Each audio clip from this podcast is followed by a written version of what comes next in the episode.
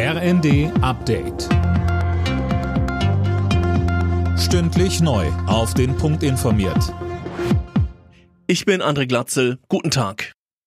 Regierung und Opposition haben sich bei der Generaldebatte im Bundestag einen verbalen Schlagabtausch geliefert.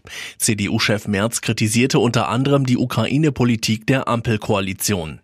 Kanzler Scholz konterte mit Blick auf den Kurswechsel, was Waffenlieferungen in ein Kriegsgebiet angeht. Wir liefern kontinuierlich von Beginn des Krieges an und unmittelbar nach Kriegsbeginn haben wir diese Entscheidung getroffen und mit einer langjährigen Staatspraxis in Deutschland gebrochen. Es war eine richtige Entscheidung, aber es war eine mutige neue Entscheidung dieser Regierung, meine Damen und Herren.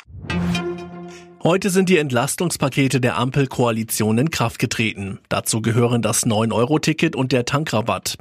Die Züge und Busse waren heute noch nicht voller als sonst. Dafür sind die Spritpreise laut ADAC an vielen Tankstellen deutlich gesunken.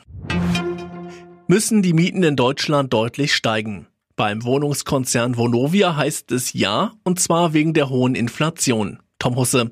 Vom Mieterbund kommt dafür scharfe Kritik. Ja, Vonovia-Chef Rolf Buch sagt, viele Vermieter würden in Schwierigkeiten geraten, wenn die Mieten nicht deutlich steigen.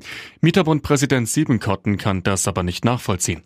Er sagt, die Mieterinnen und Mieter müssten für den eingebrochenen Aktienkurs des Wohnungskonzerns herhalten. Das zeige, dass das Geschäftsmodell unsozial und spekulativ ist.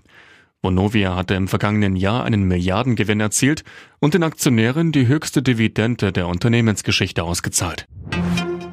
Patientinnen und Patienten sollen sich auch weiterhin telefonisch krankschreiben lassen können.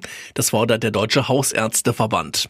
Der Bundesvorsitzende Ulrich Weigelt sagte gegenüber dem RND, dass die Praxen so entlastet werden könnten. Alle Nachrichten auf rnd.de